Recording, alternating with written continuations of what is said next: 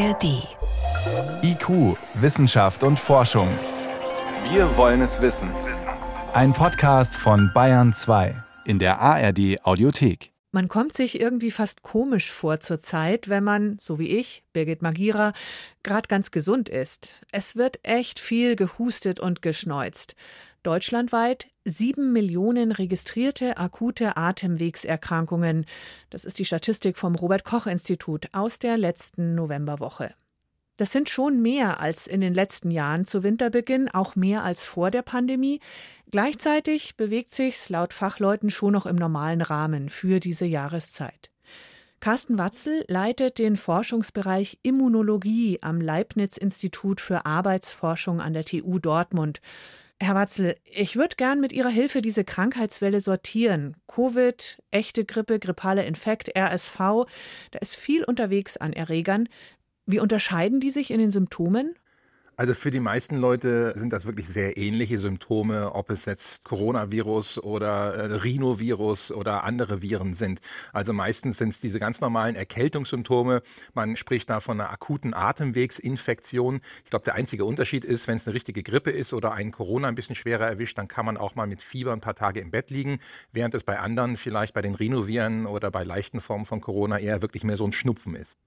Bei Corona, vielleicht ist es eine anekdotische Einzelerfahrung, aber Bekannte im Umfeld haben jetzt öfter gesagt, es erwischt mich zum zweiten Mal und diesmal heftiger als während der Pandemie. Können Sie dazu was sagen? Es ist halt so, dass wir es geschafft haben, mit der Grundimmunität, die wir in der Bevölkerung haben, durch die Impfungen, aber auch durch die Infektionen, dass die Wahrscheinlichkeit einer schweren Erkrankung deutlich gesunken ist. Und schwere Erkrankung ist, dass man mit Corona ins Krankenhaus muss. Was aber immer noch passieren kann, ist, dass man sich infiziert und dann wirklich mal ein paar Tage im Bett liegt und auch wirklich ausfällt. Und das kann auch bei der zweiten Infektion passieren und nicht erst bei der ersten Infektion, weil Corona immer noch so von der Gefährlichkeit auf Grippeniveau ist und halt nicht so beim Schnupfen landet. Lassen Sie uns über diese echte Grippe auch kurz reden. Müsste die Grippewelle nicht längst da sein? Verspätet die sich irgendwie? Aktuell ist die Grippewelle noch nicht bei uns da. Sie kommt traditionell so um diesen Zeitraum, aber die Fälle sind noch sehr gering. Wir warten noch drauf. Die RSV-Welle hat jetzt schon angefangen, aber Grippe ist wirklich, steht uns noch bevor. Aber das ist auch typisch, dass das erst so kurz vor Weihnachten dann anfängt und sich bis ins neue Jahr aber auch hineinzieht. Also das, das kommt noch. RSV, dieses Virus war eigentlich schon immer da. Kinderärzte kennen das. Säuglinge sind besonders gefährdet. Trotzdem, das wurde so gehypt oder ist prominenter aufgetaucht im vergangenen Jahr nach der Pandemie. Können Sie noch mal charakterisieren, was ist das für ein Virus und wie gefährlich oder ungefährlich ist es? Also RSV ist auch so ein Atemwegserreger, den bei Erwachsenen löst es meistens mehr so ein wirklicher Schnupfen aus. Die allererste Infektion, gerade bei Kleinkindern, kann etwas schwerer verlaufen, weshalb sie dann auch im Krankenhaus behandelt werden müssen. Zum Glück versterben die meisten nicht daran. Und dann bei den Hochbetagten, also bei den älteren Leuten mit Vorerkrankungen, da kann RSV auch wieder zu gefährlichen Infektionen bis hin zum Tod führen. Man kann sich halt sein Leben lang mit RSV infizieren und nach der ersten Infektion hat man auch eine gewisse Immunität. Und während der Pandemie war es halt so, dass viele Kleinkinder natürlich dieses Virus nicht abbekommen haben, weil durch die Hygienemaßnahmen nicht nur das Coronavirus, sondern auch andere Atemwegserreger gar nicht rumgegangen sind. Und dann hatten wir, nachdem wir die Hygienemaßnahmen aufgegeben hatten, mehrere Jahrgänge sozusagen von Kindern, die alle RSV noch nicht gesehen hatten und die sich dann das erste Mal mit RSV angesteckt hatten. Und deshalb war es letztes Jahr und vorletztes Jahr ja auch schon so ein bisschen, dass die Kinderstationen dann sehr überlastet waren. Das fangen wir jetzt im Moment auch so ein bisschen an zu sehen, dass auch wieder ein paar schwere Fälle bei den Kindern auftreten. Aber ich glaube, dieser Nachholeffekt ist jetzt schon meistens wieder vorbei. Aber die Statistik zeigt genau das, vor allem die unter Fünfjährigen, da ist es richtig hochgeschnellt nach Corona. Das bestätigen Sie ja jetzt auch gerade. Richtig, also da gab es diese Nachholeffekte, weil viele Kinder ihre erste Infektion nicht durchgemacht haben, weil sie einfach keinen Erregerkontakt hatten und das haben die dann nachgeholt. RSV in seltenen Fällen tödlich oder sehr schwerer Verlauf mit Krankenhaus bei, wie Sie sagten, Hochbetagten. Wo fängt es an? Muss sich jemand Ü60 da auch schon Sorgen machen? Also das Risiko fängt so ungefähr ab 60 an, ist aber natürlich so, dass ein 60-Jähriger immer noch ein geringeres Risiko hat als ein 70, 80 oder gar 90-Jähriger. Also da steigt das Risiko dann nochmal an. Ehrlich gesagt wissen wir gar nicht so genau, wie viele Todesfälle wirklich durch RSV verursacht werden, weil wir gar nicht so systematisch testen.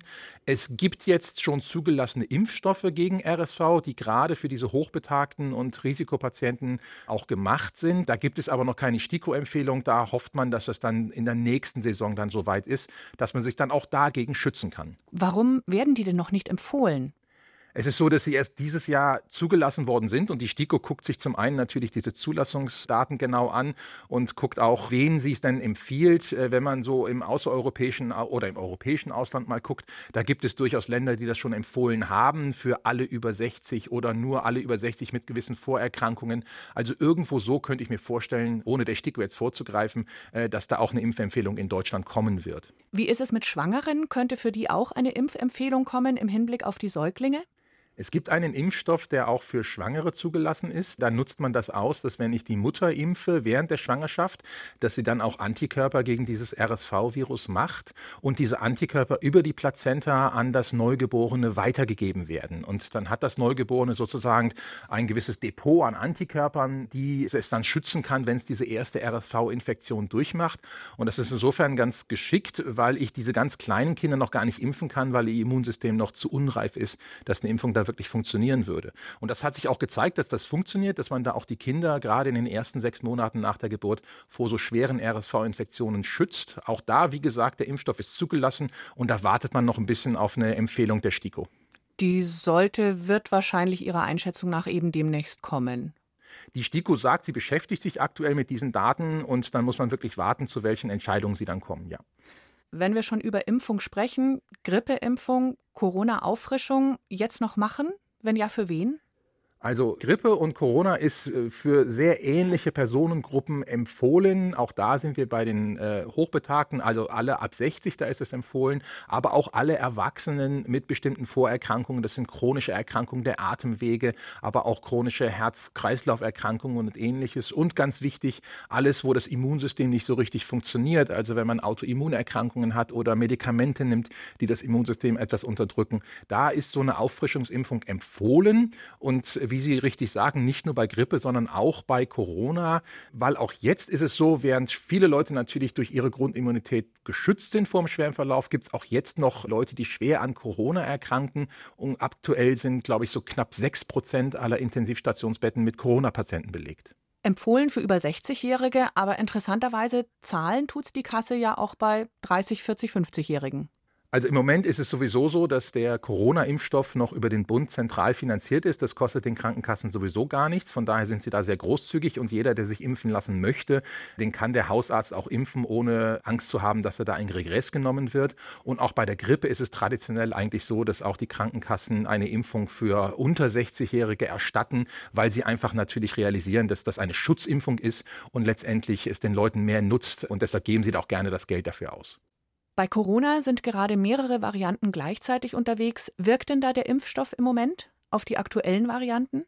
Also der Impfstoff, der jetzt verimpft wird, ist an die Variante XBB 1.5 angepasst. Die war bei uns im Sommer sehr aktiv. Die macht nur noch einen sehr kleinen Prozentsatz aller Infektionen jetzt aber aus.